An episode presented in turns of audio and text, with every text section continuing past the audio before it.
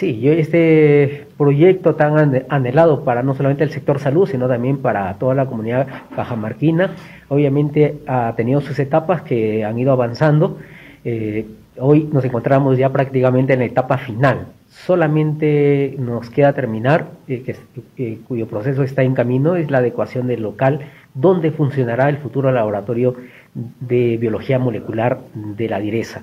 Este laboratorio ya cuenta con el equipamiento, ya las compras han finiquitado, tenemos ya todo el equipo garantizado y los insumos para iniciar ya el funcionamiento. Entonces estamos en la espera de que el local pues eh, sea adecuado eh, como exigen las normas y como eh, producto de la visita de personal del INS, que son los que al final autorizan los laboratorios, el funcionamiento, y son los que al final van a garantizar también que el laboratorio regional, sus resultados que se emitan, sean obviamente de acuerdo a los parámetros y estándares eh, ya establecidos y normados por el Instituto Nacional de Salud. El instituto ha visto a bien eh, local que hemos,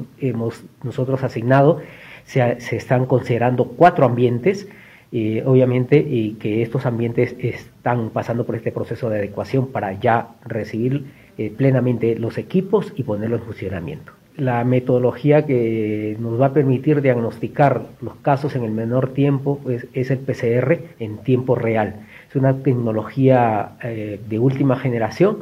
son equipos abiertos que nos va a permitir utilizar insumos los que haya disponible en el mercado y obviamente evaluando los costos y también la calidad de estos insumos de tal manera que garanticen resultados fidedignos y no solamente es el equipamiento, otra cosa que también nos, nos preocupa es el personal calificado. Entonces, en ese sentido tenemos el apoyo del de eh, Instituto Nacional de Salud, que por sí ya eh, pues ellos ayudarán a garantizar la idoneidad del personal que va a trabajar en este laboratorio. También tenemos un convenio y la, y, la carta también de compromiso del rector de la Universidad Peruana de Ciencias Aplicadas, UPC,